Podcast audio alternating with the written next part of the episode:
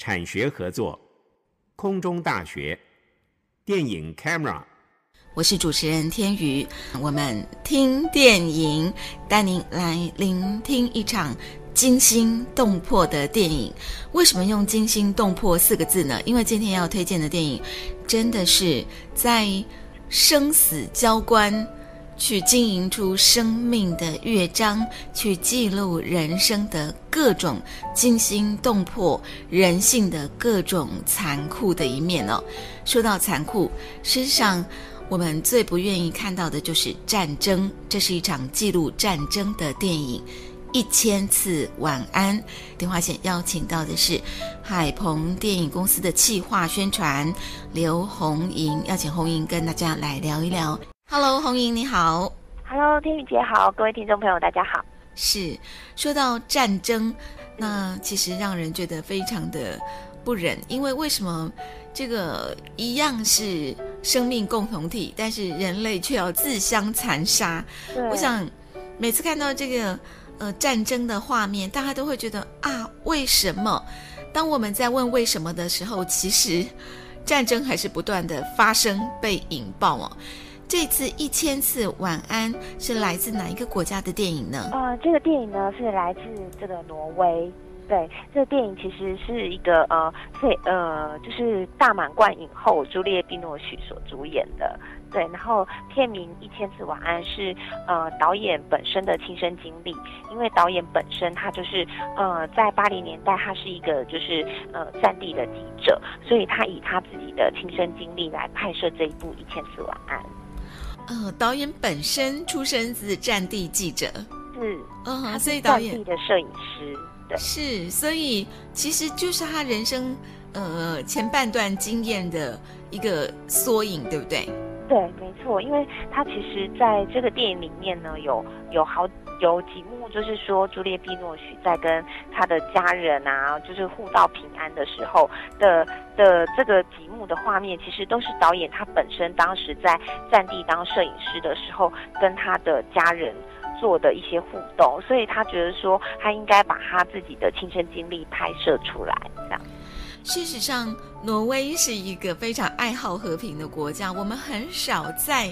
呃战争的国际新闻里面看到挪威的影子哦，所以。呃，挪威拍了这样的一部电影跃上国际，难免会让大家好奇。哎，导演他的出发点，哎，原来哈、哦、他是战地记者出身，所以可以介绍一下导演吗？好，这个导演其实我觉得台湾观众应该对他还蛮熟悉的。他之前呃有一部作品叫做《挪威有个夏威夷》。对，他其实是一个欧洲的很有名的导演，然后呃，他之前的作品在台湾也有呃，就是让观众有观众朋友应该还算蛮熟悉的。除了呃，挪威有个夏威夷，还有心灵暗涌，这个还获得了就是挪威奥斯卡六项大奖的提名。那这一次拍摄《一千次晚安》也获得了挪威奥斯卡的七项大奖提名。所以是一部经常得奖的，呃，是一位经常得到国际肯定的导演。对，没错。嗯哼，呃，一位国际导演来拍摄战争，然后又是自己呃这个工作跟生命经验的一个呈现跟浓缩。那但是在一千次晚安里面，哎，原本的呃这个战地男记者换了身份，变成一位战地女记者，一个母亲的角色。对，其实导演当时在编写这个剧本的时候，他就有在呃思考，他应该要找呃男主角、女主角应该要找谁。他觉得最适合的就是朱丽叶·碧诺许。可是他想说啊，这个国际大明星啊，一定很忙，怎么可能有空来拍我的电影？可是导演还是没有死心，他就把他的呃写好的剧本，然后就寄去给朱丽叶·碧诺许。那朱丽叶她看了剧本之后，觉得说，哎，这也是我的人生经历啊，就觉得说，嗯、我在我的工作跟家庭之间，就是也是非常的忙忙碌，然后常常也是可能会疏忽照照顾到家庭。他觉得这部电影也是他的呃亲身经历，虽然跟战争没有太大关系，但是他觉得身为一个就是女性的角色，他觉得应该要去拍摄这样的一部片。是，好，身为女性的角色，那又是担任战地记者的身份，哈，当然这是在剧情当中啦。事实上，呃，这个朱丽叶·碧诺许以影后的身份，国际呃这个影后的身份，重新要去诠释这个战地记者的这样的一个角色，事实上，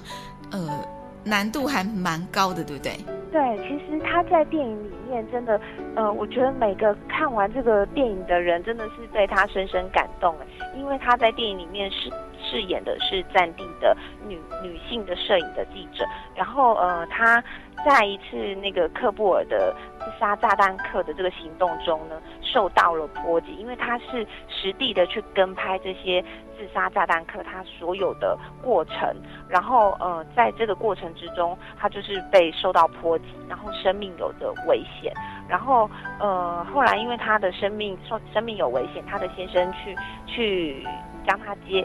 接回家之后呢，因为其实他们之间夫妻已经有一点问题，就是说呃，他先生觉得说你从事这么危险的工作，那我们呃丈夫跟孩子每天都要担心你在。呃，这个战地的情况不知道是生还是死，所以一直劝他说：“你是不是就应该放弃这个工作？”那女主角朱丽叶·碧诺许就想说：“哎，对我这么危险的工作，常常让我的家人担心。那好，我就决定放弃这份工作。可是其实，在他的内内心里面是，就是一直存在着那一份对他的工作的热情，因为他觉得说，我到这些呃比较落后的国家，呃，跟难民营。”其实我拍摄这些画面，主要是希望让全世界都能透过他的影像，去得知说我们在不一样的国家里面，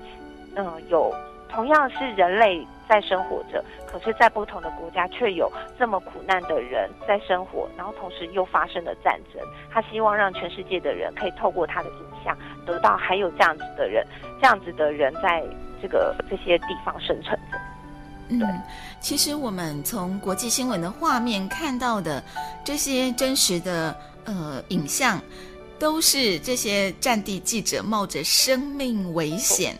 甚至赌上了自己的家庭哈。那他们拿的并不是只是一份报酬而已，他们是用生命在做这份工作。那传回来的画面，我们有时候会觉得哇。哦，这么的震撼！可是这个震撼的背后，其实不只是一个记者，是一个团队，甚至是团队每个成员背后的家庭，都在陪伴他们一起在工作。因为他们在工作的分分秒秒，其实他们的家人都是心惊胆战的，对不对？真的，就是从电影里面其实可以看到说，呃，他身处危险的。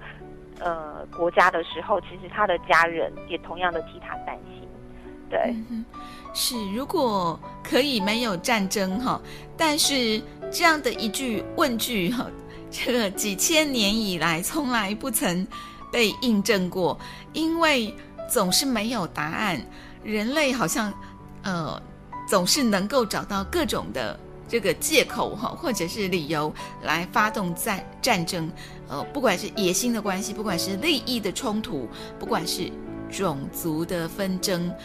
尤其是种族纷争哦，每次因为种族的关系，因为呃这个彼此种族的歧视、文化、宗教的歧义而发动战争的时候，完全就是毫不留情，好像这个纳粹发动的战争，因此杀死了多多少的这个犹太人哈、哦，那或者是。哎，在日本侵华的时候，当然是上百万的华人在这个呃侵华战争当中是的牺牲。所以，我们去回顾历史，其实每一次被留下来的这个惨痛记录，都是整个人类历史必须要记忆的教训。而回到这部电影，其实我想，呃，很多人在倾听呃这个电影梗概时会想，哎。那这样的一部电影，呃，除了传达战地记者的辛苦工作，跟他们因为工作而牺牲的家庭生命的赌注以外，那还可以让我们看见战争的本质吗？嗯，其实我觉得这个电影其实在讲战争的部分没有那么琢磨，它其实主要的是在讲他呃工作跟他的家庭。家庭的部分、亲情的部分是最多的。然后，呃，看，当然他他呃导演他带你到欧洲还有爱尔兰，呃的边境去看到他们的风景。风光明媚也是很漂亮的，然后也可以看到当地人的生活，但是当然会有一些暴动的情况，是大家可能会觉得害怕跟紧张的部分。可是其实我觉得整部电影看起来是会让你觉得很有力道，然后会当然会觉得心疼这个妈妈为她的工作跟家庭的牺牲，然后当然你受到的会是满满的感动。嗯。电影的后半部好像有了一点转折，在这个呃女主角在战争和家庭当中选择必须要二二者择一的时候，她后来选择暂时留在家中，但是她却做了一个呃更大的这个呃赌注。那说是赌注，其实是她带着女儿再重回呃这个亚肯亚的难民营去服务，但是好像这里。又遇到了另外一次的这个暴动，呃，是暴动，对不对？对，没错。因为其实他女儿啊，其实他他女儿是很崇拜他妈妈的工作，因为呃，他妈妈的作品就是他的摄影的照片，常常都被公布到各的各个报纸或者是网站上面去。因为透过他的照片可以看到，就是难民营。嗯，或是落后的国家一些生活的状况，然后他的女儿就是因为妈妈的工作，当然会担心。后来，嗯，因为他女儿在学校有一份报告，就是要报告说，嗯，像这些难民的国家的生活状况，所以他母亲就决定说，嗯，在一次机缘下，就是说带他女儿到实地到这个难民营去去。观察这些这些人民的生活，那当时的当时主要状况是说，哎，这个地区是非常安全的，所以他才放心的带他女儿一起。没想到在当地还是发生了暴动，然后呃，当下的状况真的是非常的危险跟紧急，嗯、呃。就等观众进戏院去看了，我就不多说。好像这样，可能呃，这个得到国际评价的偏艺术类的电影，如果没有票房的支援，其实最后就没有办法像这个变形金刚系列啊。嗯，好，片长多久？啊，这小呃，这个片子是两小时。对两小时，两小时其实也不太短哦。啊，对，但是你在看电影的时候，不觉得它它片子长哎，就觉得它呃，因为叙述的非常的流畅，然后大家，啊、呃，我要提醒大家就是要带卫生纸，要带卫生纸，对，嗯、对，让你会非常感动跟深刻的一部电影。是因为可能在亲情的拉锯，以及在战争的现场。对自己工作的执着等等，有许多人性深刻的描写，对不对？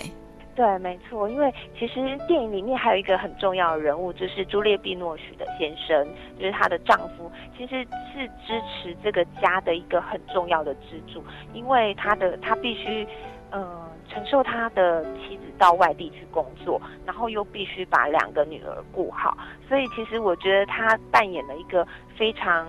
嗯，非常非常重要的一个慈父的角色，在电影里面，虽然就是跟女主角有争执，然后，但是他的出发点都是因为爱，然后跟保护这个家庭。对，说到这里，其实让我们联想到很多呃传播媒体的工作都是这样的哈，因为呃可能一般的民众比较难以体会这个传播工作面临的。多难哈，不是两难而已，因为在传播工作的这个第一线上，其实你必须牺牲很多，包括与家人相处，包括休闲，包括你的自由。哈，是的哈，因为传播工作虽然是这个记者有无冕王之称，可是，在无冕王之称的这个背后，其实你必须牺牲更多的自由，去换取这个无冕王的代价。没错，真的是这样子。嗯哼，像红莹自己本身是在电影公司做呃企划宣传的工作，那以电影来说，在推动电影呃宣传的同时，其实也常常必须牺牲自己很多额外的呃亲情也好啦，休闲也好啦等等，对不对？对，像我们在跑国片的时候，确确实是比较辛苦，因为国片的时候，我们常常就是。呃，要带着演演员啊、导演啊四处去跑活动，这个可能就是真的是会当然牺牲的可能就是跟家人的相处，可是，在工作上你可能会得到更更多的那个资力力量，就是你从工作上可以可以获得到更多的的支持，可是当然也也会有所牺牲，就是我觉得，可是家人的支持也是很重要的，才有你才有办法就是一直持续下去。嗯，来分享一下，呃，在适应的时候，来自各方的影评，或者是知名人士看完电影之后的分享，好吗？好啊，呃，我讲一个，就是呃，最近就是张艾嘉小姐她看过这部电影的一些想法。呃，张艾嘉小姐她前一阵子就是看了《一千次晚安》，然后她觉得电影里面。电电影里面的这个女主角就是朱丽叶·碧诺许，真的是非常演得非常的好。然后她同时也觉得说，她的角色也反映到她自己的身上，因为她自己是免疫人员。然后她说，她曾经也是有到过这些比较落后的国家去探访过。可是她觉得说，哎，其实。电影里面虽然有拍出那个危险的画面，可是其实他实际到这些比较落后的国家去探访的时候，并没有那么危险，所以他觉得大家可以不用那么担心。对，然后呃，张艾嘉小姐就是说，嗯，电影里面就是呃，女主角把母亲这个角色诠释得非常的好，因为母亲常常因为现在现代的女性一定都是在工作跟家庭上面都是两头烧的，所以她觉得要做好那个衡量跟跟。拿捏必须要很很就是很很很会拿捏，不然的话可能就是可能就必须要有所牺牲。他看完之后真的是也是泪流满面，呃，非常推荐就是观众朋友去欣赏这部电影。嗯，好像女性工作者在呃这个从事各种行业的时候面临的这个难关跟挑战会远比男性要更多重，也更艰难。因为女性在，呃，家庭功能及在社会原本的结构里面担负的重量，就是比男性要更重得多，对不对？是我，对我真的也是这么觉得。好像我们在这个原来的社会结构里面，哈，女性本来就是比较安定的这个稳定力量，男性可以比较自由自在，无后顾之忧，可以冲锋陷阵。可是如果你要一个妈妈或者是一个妻子，好，去担任那个冲锋陷阵的工作。好，这个时候他背后原本他必须就肩负的这个安定的角色，回过头来就会质疑他哦，哎，你没有做好母亲的角色哈。那对对，嘿，家有老小，哦，你怎么可以弃他们于不顾？可是却没有人呃会把这样的质疑放在男性身上。当爸爸在外冲锋陷阵的时候，这个家人。可能会全力力挺他，没有人会问爸爸说：“你怎么可以弃我们于不顾？你怎么可以加班？哈，你怎么可以因为工作而出差到外地？你怎么可以两个月不让我们见到你？”哈，对，所以说来，其实这应该是一部女性电影，是不是？是，没错，它其实是女性电影，就是呃，在讲工作跟女女性在工作跟家庭之间的衡量。所以我觉得，我觉得不是只有女性要看这样的电影，我觉得身为男性的观众朋友更应该进进戏院去看这样的一部电影。嗯，因为社会发展到呃现在这个阶段，我想很多的工作已经没有性别之分了。没错，在台湾哈、哦。这个如果哎，企业应征工作的时候还规定性别的话啊，对不起哈，我们还有这个法律可以制裁企业。当然，很多老板并不遵守这一套了，他还是这个嗯台面上遵守，可是呢，他就是可以用各种的理由不录用女性啊，包括怀孕的这个女性工作者，很可能都会被找各种奇怪的借口，哎，这个被被逼退哈，请你回家去待产了。对，这个其实在，在一些职场上面，还是看得到有这样的情形会发生。是，呃，聊到这边，我想，因为这也是一部战争电影，所以，呃，尤其是战地记者这样的角色，我想很多人应该会联想到，曾经有许多的战地记者在，呃，这个作品得奖的同时，或者是之后。会受到很多的质疑，那就是拍摄这样画面的同时，是不是也做了某些人道上的呃这个抉择？好，譬如说是哈，红云应该知道这个我在问什么吧？我知道，对，其实电影里面也有讲到，就是呃，因为那个朱丽叶·碧诺许在这个科布尔的时候，他拍那个杀炸弹客的一些过程，其实其实那个照照片被要被公布之前，其实他们他所属的那个公司就是报社，其实非常的犹豫要不要发布这样的照片。其实他们就会觉得说，你究竟是在歌颂这个。自杀炸弹客还是在批评他们这样的行为是不对的，就是他们也面临着说，我究竟要不要公布这样子，就是说比较血腥或者是比较比较会让社会看到会恐惧的照片，对，嗯，或者是为什么你看到呃自杀炸弹客犯罪的现场，好，你可能不是做通报的动作，或者是怎么可以还在那边拍照，很镇定的在那里拍照，对对对，就是可能。他其实只是他的，他只是想要呈现当时最真实的状况，对，可能对，就是他，他其实内心应该也是还蛮纠纠结的，对。嗯，是的，我想我们很多媒体工作者在第一线，呃，第一时间拍摄或者是记录，或者是这个见证到时刻和新闻时刻发生的那个刹那，其实都应该曾经面临过这样的。呃，挣扎跟抉择，到底我是要阻止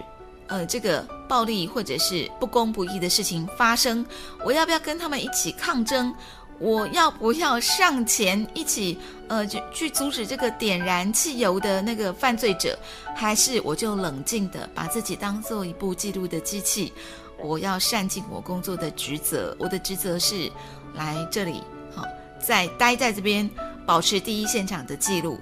或者是我看到即将这个饿死的女童，然后秃鹰在旁边等候，我是不是要救援她？还是我拍完了照之后，这个谨守我新闻工作者的界限？我只是一个第三第三只眼，所以记录完了，哦，拍拍屁股，扬长而去。我想很多这个传播工作者也都曾经面临过这样的抉择跟这个挣扎。可是也许我们事后在能力范围之内可以做的，我还是应该要做。你总不能看到，呃，这个呃，你可以救助的急难，而你拍完了之后。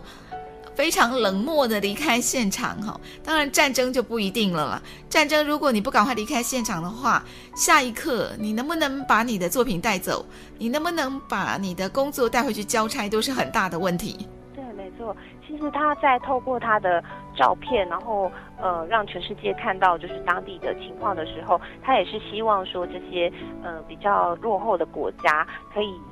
得到其他国家的帮助跟协助，所以他其实是，呃，虽然站在这个危险的边境上，可是其实他是心其实是与他们同在，希望他们可以得到更好的资源跟保护。对，嗯，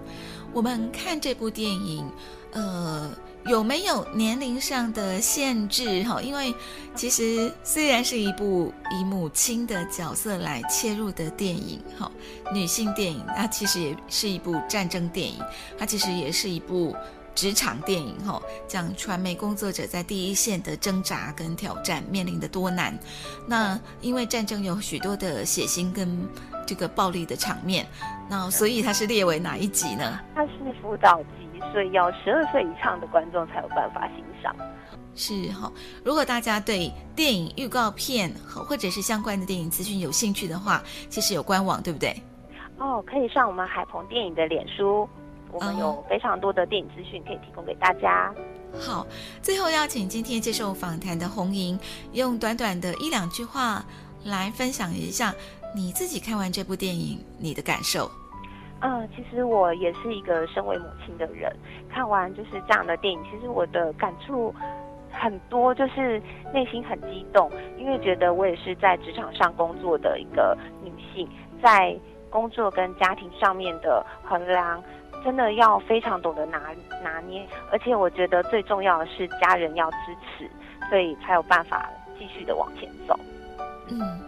无论哪一种角色，如果背后的支撑力量不够的话，你都会觉得孤单而寂寞。而在面临冲突、挑战，甚至呃这个瓶颈的时候，有时候背后到底是阻力还是助力，那就看你平常有没有好好的去经营。不只是你完成你的理想而已，其实背后支撑你的人，他们也是理想很重要的养分。没错。嗯哼，好，今天非常谢谢海鹏电影公司的企划宣传红莹，然后最后一千次晚安，邀请您进电影院，谢谢红莹，谢谢大家。